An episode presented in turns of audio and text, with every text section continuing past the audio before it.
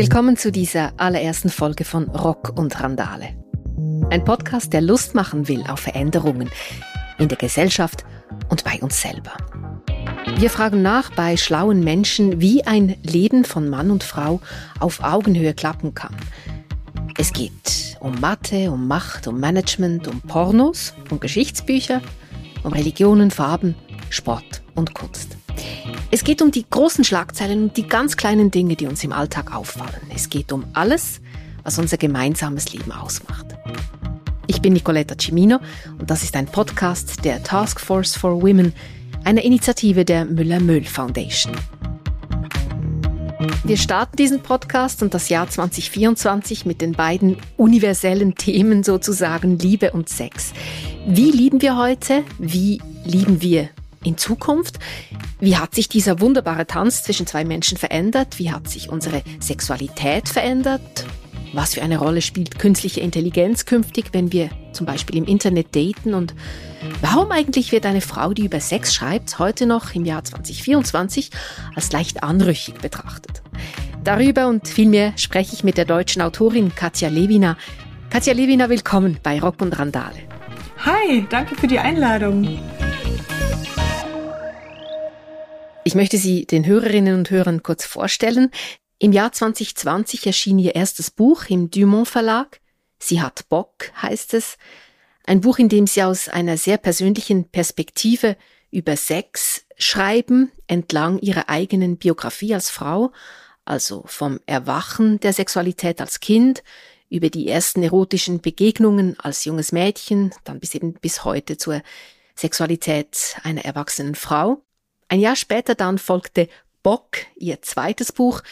Sie sprachen für das Buch mit Männern aus allen Gesellschaftsschichten und Hintergründen über Sex und Intimität, über Sehnsüchte und Geheimnisse aus männlicher Perspektive. Und vor einem Jahr schließlich erschien Ex, ihr jüngstes Buch, in dem sie die zehn wichtigsten Männer ihres Lebens trafen und mit ihnen zusammen die Beziehung Revue passieren ließen und damit gleich auch vielleicht die Dynamiken und Muster, die sich da jeweils einschlichen bei diesen Beziehungen. Es freut mich wirklich sehr, Katja Lewina, dass Sie bei Rock und Randale zu Gast sind. Katja Lewina, sie hat Bock. Warum haben Sie dieses Buch geschrieben?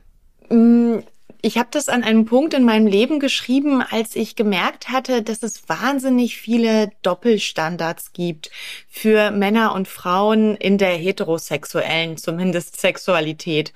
Und ich hatte mit der Recherche begonnen für eine Kolumne für das junge Magazin der Süddeutschen Zeitung, wo ich ähm, über diese Doppelstandards eben geschrieben habe. Und ich habe gemerkt, meine Güte, wenn man einmal anfängt zu recherchieren, wenn man einmal anfängt, sich da einzugraben, es hört einfach nicht mehr auf. Das Ganze ist eine himmelschreiende Ungerechtigkeit und es muss etwas dagegen gemacht werden. Ich habe bescheiden mit dieser Kolumne angefangen. Irgendwann wurde ein Buch daraus und ja, ich bin sehr, sehr froh, dass äh, dieses Thema es in die Welt geschafft hat. Sie haben ja für die Kolumne und dann auch für das Buch eine, eine sehr explizite Sprache gewählt. Also nicht, äh, Sie haben nicht so die medizinischen Begriffe gewählt. Sie sprechen nicht von Vulva und Penis, sondern Sie sagen Schwanz, Sie sagen Ficken. Hat das eigentlich Überwindung gekostet, so offen und mit einer solchen Sprache über Sexualität zu sprechen und zu schreiben? Es hätte mich, glaube ich, eher Überwindung gekostet, mit äh, einem medizinischen Fachjargon darüber zu schreiben. Was mir ganz wichtig war, war die Dinge so zu benennen, wie wir das in unserer Alltagssprache, im Alltagsgebrauch nun einmal machen und eben nicht dieses falsche, verschämte und vielleicht auch so ein bisschen reproduktionsorientierte aus dem Biologieunterricht oder aus dem Medizinstudium damit reinzubringen, sondern eben zu sagen, wie es ist. Mhm. Weil wir kennen das, wenn wir zwischen Frauen sind, dann sind wir durchaus sehr explizit, so wie die Männer. Ich sage jetzt mal diesen Locker Room Talk, das kennen wir auch bei Frauen, aber ich stelle dann doch fest, dass wenn eben nicht nur Frauen da sind, sondern eben auch Männer, dass wir uns dann wie zurückhalten. Man lernt irgendwie was anderes als Frau, als so explizit auch öffentlich über Sex zu sprechen. Naja, man sollte als Frau am besten überhaupt nicht über Sex sprechen. Ähm, wir, wir, wir sind zwar in einem Zeitalter angekommen, in dem wir ja wie gleichberechtigt zu sein scheinen in unserer Sexualität. Also das ist das, was uns verkauft wird allenthalben. Wir können alles machen, wir dürfen alles wollen. Ähm, letzten Endes landen wir aber immer wieder in der gleichen Falle, in diesem Männer sollen ganz doll und ganz viel, ja, die haben so dieses, dieses Hengstgehabe, die wollen ein krasser Stecher sein. Und Frauen sind eher dann doch immer wieder dazu angehalten, zurückhaltend zu sein, sich nicht so schnell rumkriegen zu lassen, eben nicht die Schlampe zu sein. Und davor haben Frauen tatsächlich immer noch wahnsinnig viel Angst für ihr sexuelles Verhalten irgendwie bewertet ähm, und entwertet zu werden. Das haben Sie ja auch erlebt mit Ihrem Buch gab es da offenbar sehr viele Männer, die dachten, ja gut, wenn die so offen über Sexualität äh, schreibt, dann will die auch mit jedem, der sich anbietet, ins Bett. Sie haben, glaube ich, recht krasse Dinge erlebt, äh, per E-Mail oder auch anderswertige Nachrichten bekommen. Wie, erzählen Sie mal, wie war das? Naja, das war ganz genau so, wie man sich das eben vorstellt. Ähm, äh, E-Mails, ähm, Nachrichten äh, mit explizitem Inhalt, mit expliziten Einladungen. Und also ich merke schon, dass das, je mehr ich über Sex schreibe, also vor allen Dingen im Internet, mit ähm, in Buchform hält sich das noch in Grenzen, aber kommt auch vor. Aber je mehr man vor allen Dingen im Internet, was, was ja so ein Raum ist, in dem man mehr oder weniger schutzlos ist und auch ähm, die Menschen ungeschützt ihre, ihre schlimmsten Gedanken im Grunde, ne, ihre übergriffigsten Fantasien und so weiter mitteilen. Wenn man, wenn man sich dort äußert, dann muss man damit rechnen, dass da eine ganze Menge zurückkommt, ja. Denken Sie eigentlich, dass wenn man Umgangssprache verwendet, um über Sexualität zu schreiben oder auch zu sprechen, dass das dann auch hilft, dass die Leute effektiv besser miteinander kommunizieren? Also, dass es wie einfacher ist, auch über die eigenen Wünsche und Bedürfnisse zu sprechen oder hat das nichts damit zu tun? Ja, das holt die Menschen erstmal ab, diese ähm, Explizität. Ah, Mensch, gibt es da überhaupt ein Wort für? Ich weiß es nicht. Ähm, genau. Also das, das erwischt die Leute einfach da, wo sie stehen und mh, mm, es ist aber auch eine Tatsache und es ist bekannt, dass Sprache einfach eine wahnsinnig große Macht hat. Also dass äh, Dinge, die von uns nicht benannt werden können, es uns auch wahnsinnig schwer machen, über sie zu sprechen. Da muss ich zum Beispiel daran denken, dass ganz, ganz viele Frauen überhaupt nicht wissen, äh, wie sie ihre Geschlechtsteile benennen sollen. Also ja. die haben irgendwelche komischen Koseformen dafür oder sogar medizinisch falsche Begriffe, die sie verwenden, weil sie nicht wissen, was was ist. Also zum Beispiel das, das Wort Vagina das ja ähm, sehr, sehr viel synonym benutzt wird für eben das weibliche Geschlechtsteil, aber bezeichnet so eigentlich nur diesen innenliegenden Teil. Ne? Das, was wir meistens meinen, wenn wir darüber sprechen, ist die Vulva. Ist Vulva. Mhm. Genau, das liegt außen. Aber es ist so faszinierend, also faszinierend im Sinne von erschreckend, dass das tatsächlich für ganz, ganz viele Frauen und Mädchen immer noch eine Rolle spielt und für Männer ja auch. Die wissen ja auch nicht, äh, wie das Ding da eigentlich korrekt heißt. Es ist fast so, als würde man Hoden und Penis verwechseln. Wird ein Mann auch nicht passieren, eine Frau auch nicht. Ähm, aber es ist ähm, tatsächlich wissenschaftlich bewiesen, dass einer Mehrheit von Mädchen ein Wort fehlt für ihr Geschlecht. Sie wissen nicht, was sie sagen sollen. Sie wissen nicht, wie sie sich verständlich machen können. Und das ist einfach der Wahnsinn. Sie haben danach Bock geschrieben, ein Jahr danach, wo Sie wirklich mit Männern über ihre über ihre Sexualität, aber auch über ihre Sehnsüchte und, und vielleicht auch Geheimnisse und Sachen, die sie sich nicht getrauen, sonst zu sagen, eben, dass sie das ihnen mitgeteilt haben. Gab es da etwas rückblickend, das sie am meisten überrascht hat?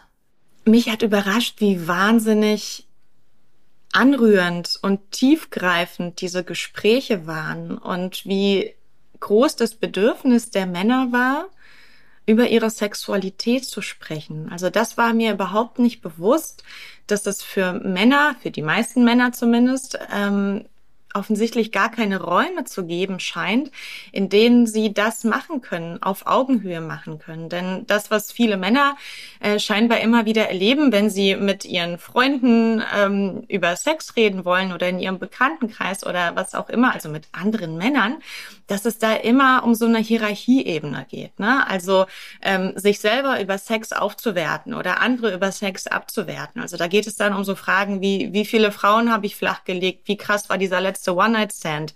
Aber so Geschichten wie, hey, pff, ich weiß nicht, wie ich meine Freundin zum Orgasmus bringen soll oder ich habe Erektionsprobleme oder was auch immer für Unsicherheiten, Schwierigkeiten da auftreten mögen.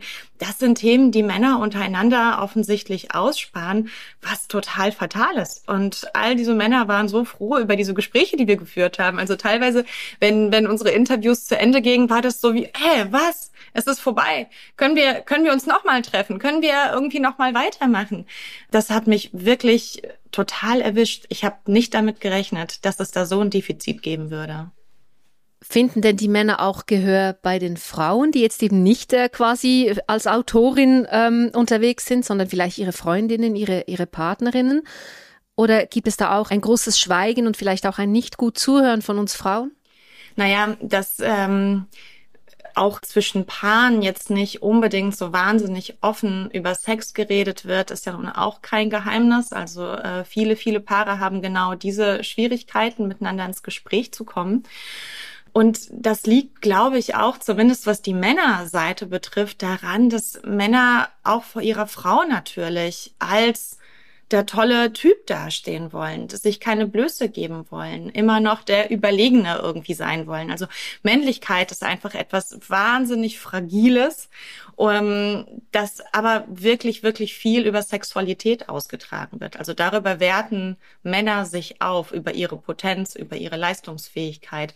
Letzten Endes läuft alles irgendwie darauf hinaus. Und wenn das nicht funktioniert, vor der eigenen Frau sich offenlegen, mm, das ist wirklich, wirklich schwierig. Also was ich gehört habe, ist, dass Männer, wenn sie sich anvertrauen oder wenn sie mal solche Themen besprechen wollen, sie eher noch zu weiblichen Freundinnen gehen, also platonische Freundinnen. Aber die hat nun mal auch nicht jeder Mann tatsächlich. Mhm. Ich habe manchmal das Gefühl, so also im öffentlichen Diskurs, dass die männliche Sexualität auch ähm, sehr schnell zu einer Tätersexualität gemacht wird, so verallgemeinert das macht mich manchmal, ehrlich gesagt, auch ein bisschen betroffen. Vielleicht hat es auch damit zu tun, dass dann die, die Männer vielleicht auch nicht so über ihre Wünsche sprechen wollen, weil sie wie generell verdächtigt werden, irgendwie äh, Gewalt antun zu wollen oder zu offensiv sind oder zu aggressiv. Ja, das ist natürlich ein zweischneidiges Schwert. Ne? Einerseits bin ich wahnsinnig froh und dankbar, dass wir diesen Diskurs haben äh, seit ein paar Jahren, dass äh, Verhaltensweisen, die definitiv nicht okay sind oder waren, jetzt in Frage gestellt werden und dass Männer gezwungen dazu sind, sich Gedanken über ihr Verhalten zu machen. Und ähm, die Frage, wie kann ich eigentlich flirten oder Sex haben, ohne übergriffig zu werden, das ist eine Frage, die haben sehr viele Männer verdient, äh, sich zu stellen. Und das ist total wichtig, dass das passiert. Gleichzeitig sehe ich aber auch natürlich diese Angst, die Sie beschreiben, ähm, dass Männer wie in Schockstarre sind und nicht mehr wissen, wie sie auf Frauen zugehen sollen, ohne gleich für irgendeinen Triebtäter gehalten zu werden.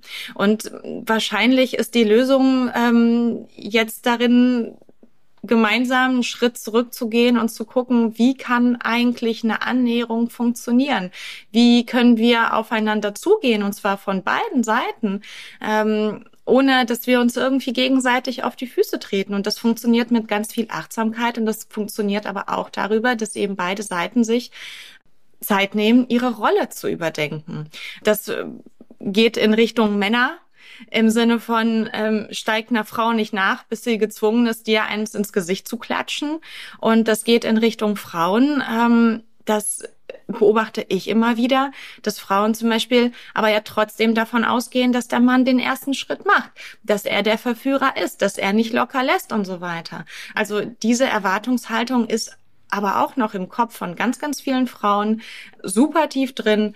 Und ähm, ich bin dafür, dass wir diese ungeschriebenen Gesetze jetzt auch endlich mal abschaffen und dass Frauen klar wird, sie dürfen auch den ersten Schritt machen, sie dürfen auch offensiv sein und für sie gelten dann genauso die gleichen Regeln. Was ich noch interessant finde in diesem Zusammenhang, mir fällt das auf, wenn ich auf, in den sozialen Medien unterwegs bin. Es gibt so eine Bewegung von ähm, man ist wieder ganz Frau oder man ist wieder ganz Mann, so diese, diese Mystifizierung der weiblichen Kraft und der männlichen Kraft und das soll sich dann so kombinieren. Das hat bei mir manchmal so einen Geschmack von, ähm, wir, wir sind da wieder ganz fest in diesen Rollen drin. Ich merke das auch bei jungen Leuten, die dann oft noch fast konservativer sind als ich, auch in der, in der Aufteilung, was ist ein Mann, was ist eine Frau. Beobachten Sie das auch? Ja, das gibt es schon und ich glaube aber, dass das natürlich ist. Also wann immer wir eine Bewegung haben, eine gesellschaftliche, gibt es auch eine Gegenbewegung. Das hat es immer schon gegeben. Es gibt immer einen Gegentrend. Ich glaube allerdings und ich hoffe, dass wir uns aber als Gesellschaft insgesamt so viel weiterentwickeln, dass diese kleinen Gegenbewegungen vielleicht gar nicht so sehr ins Gewicht fallen. Und ich meine, letzten Endes, es ist doch schon auch ein bisschen lächerlich, im 21. Jahrhundert wieder ganz Mann oder ganz Frau zu werden. Wir wissen, dass niemand von uns ganz Mann oder ganz Frau ist. Wir wissen, dass wir äh, beide Anteile immer in uns tragen, dass wir alles sein können und dass niemand sich auf äh, dem, was, was man zwischen den Beinen hat, ausruhen kann.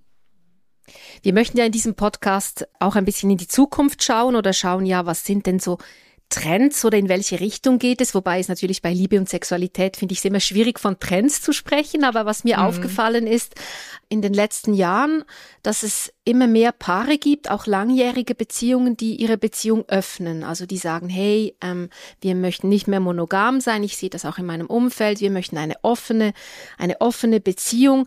Und ähm, ich wollte da schauen, ja, was, was, was hat es damit auf sich? Ich habe einen Fachmann quasi für Beziehungen dazu kontaktiert, nämlich den deutschen Paartherapeuten Erik Hegmann.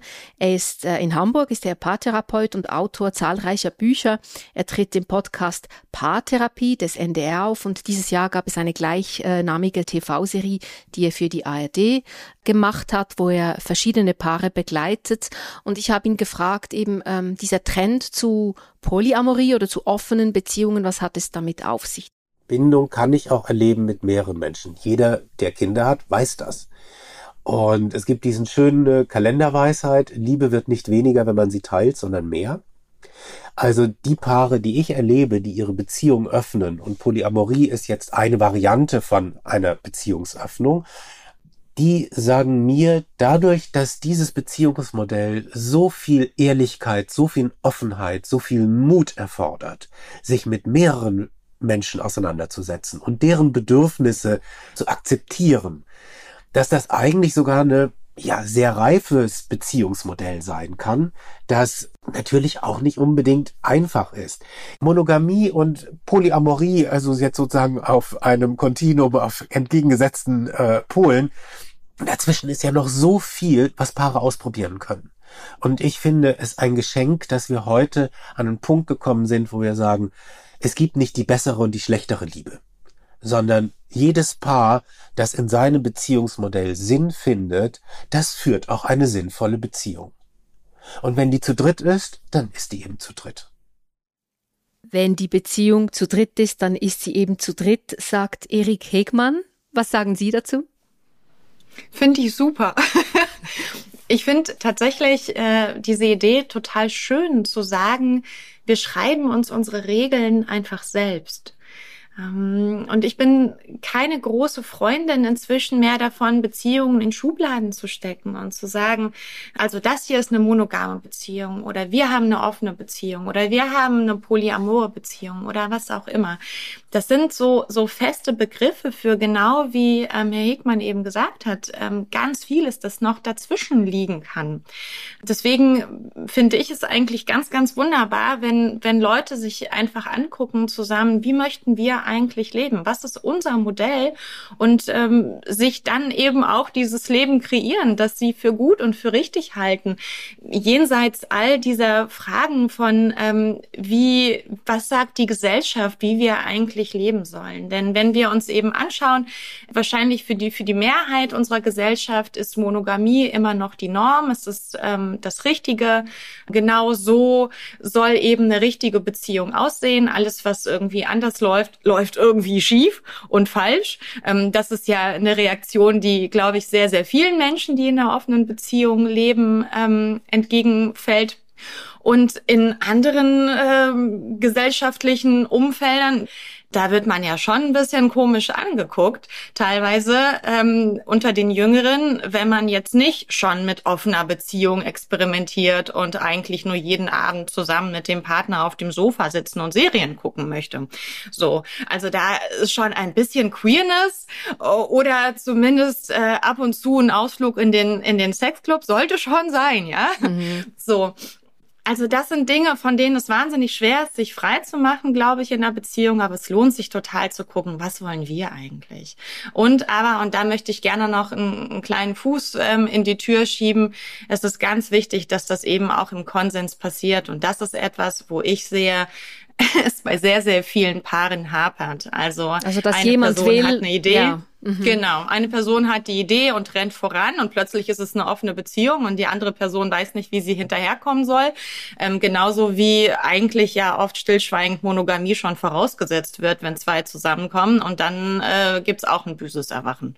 Sie selber haben ja eine offene Ehe äh, geführt, haben auch äh, darüber gesprochen und geschrieben. Inzwischen hat sich das, glaube ich, auch verändert. Was was war so die Entwicklung, die dahinter steckt?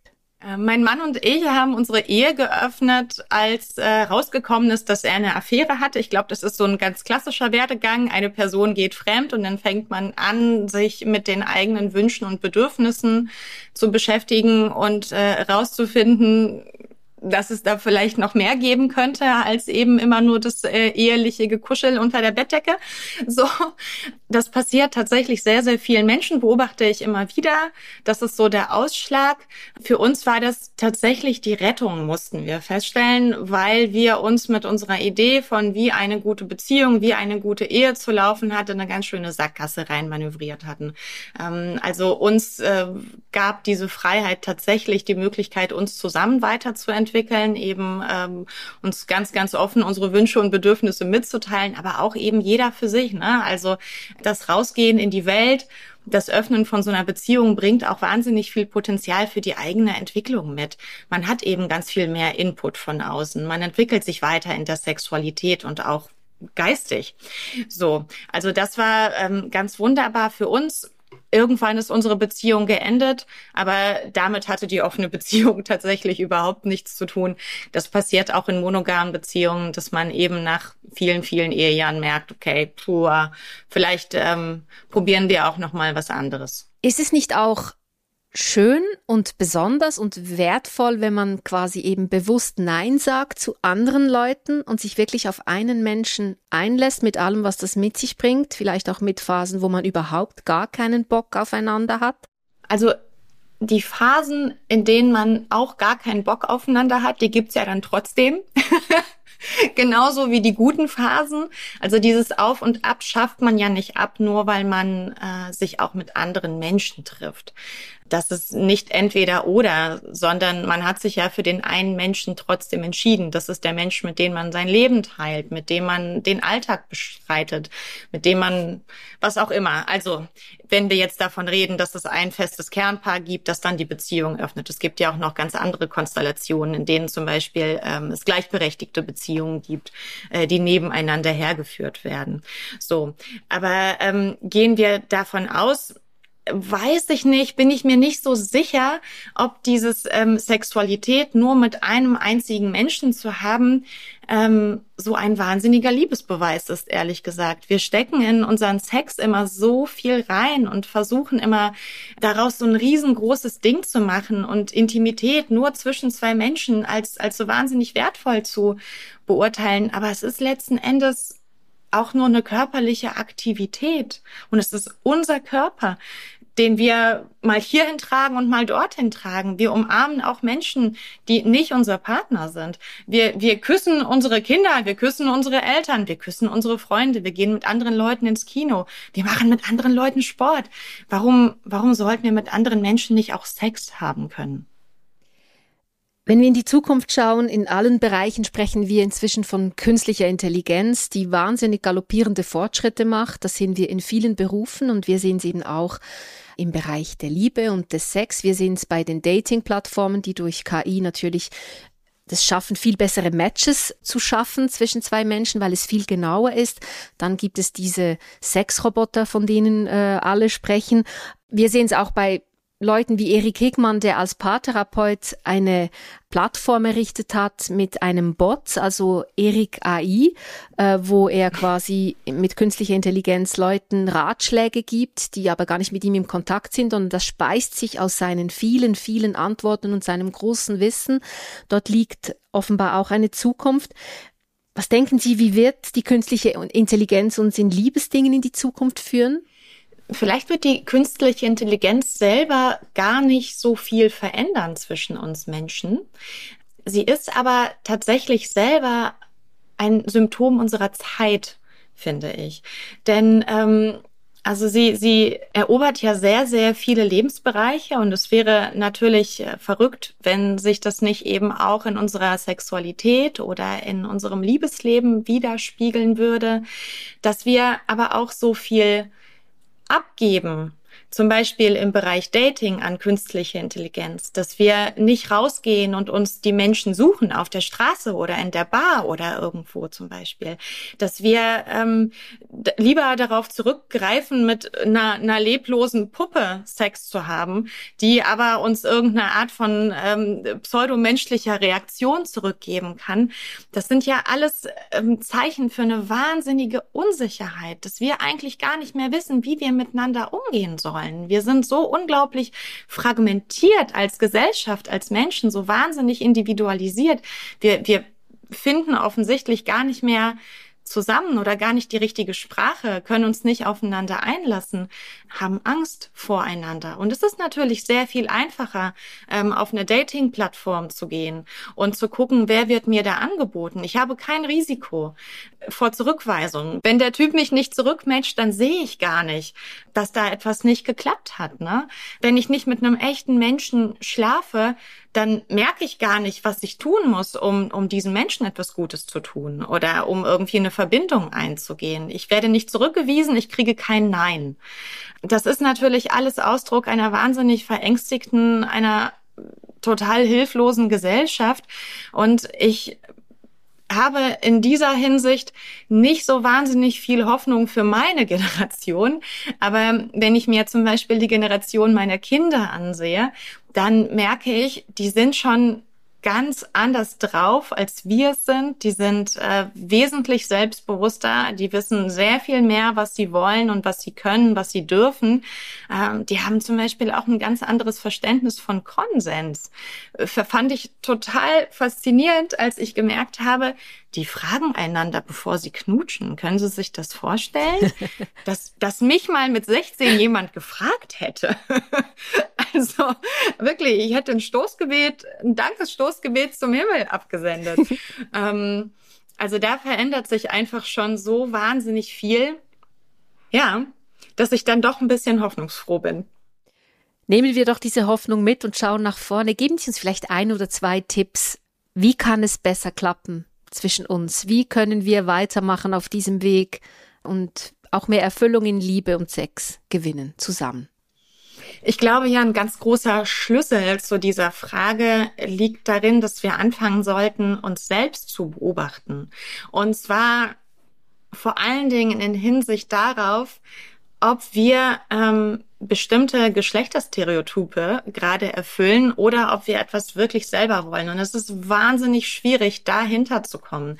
Ähm, allein solche Fragen wie, mh, hm, erwarte ich gerade von einem Mann, dass er den ersten Schritt macht zum Beispiel oder dass er den dominanten Part im Bett einnimmt, weil ich es gewöhnt bin, als Frau die devote Rolle einzunehmen. Trage ich gerade meinen Lippenstift auf, weil ich eine Frau bin oder möchte ich das wirklich? Als Mann ganz genauso. Das sind Fragen, die kann man sich jederzeit in jedem Augenblick stellen, wo ich irgendeine Art von zwischenmenschlicher Interaktion habe.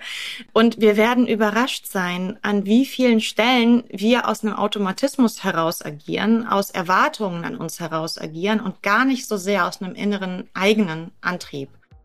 Danke, Katja Lewina, für dieses Gespräch. Vielen, vielen Dank Ihnen. Das war Rock und Randale, ein Podcast der Task Force for Women, eine Initiative der Müller-Müll Foundation. Und ich freue mich schon auf die nächste Episode. Dann spreche ich nämlich mit der schweizerisch-jemenitischen Politologin und Buchautorin Elham Manea über den Islam, den sie sich wünscht, über patriarchale Strukturen und wie man diese aufbrechen kann, über westliche Werte und über ihre Kindheit als Tochter eines jemenitischen Diplomaten. Wenn Sie mögen, was Sie hören, abonnieren Sie uns doch. Wir sind auf allen gängigen Podcast-Plattformen zu finden. Mein Name Nicoletta Cimino. Wir hören uns.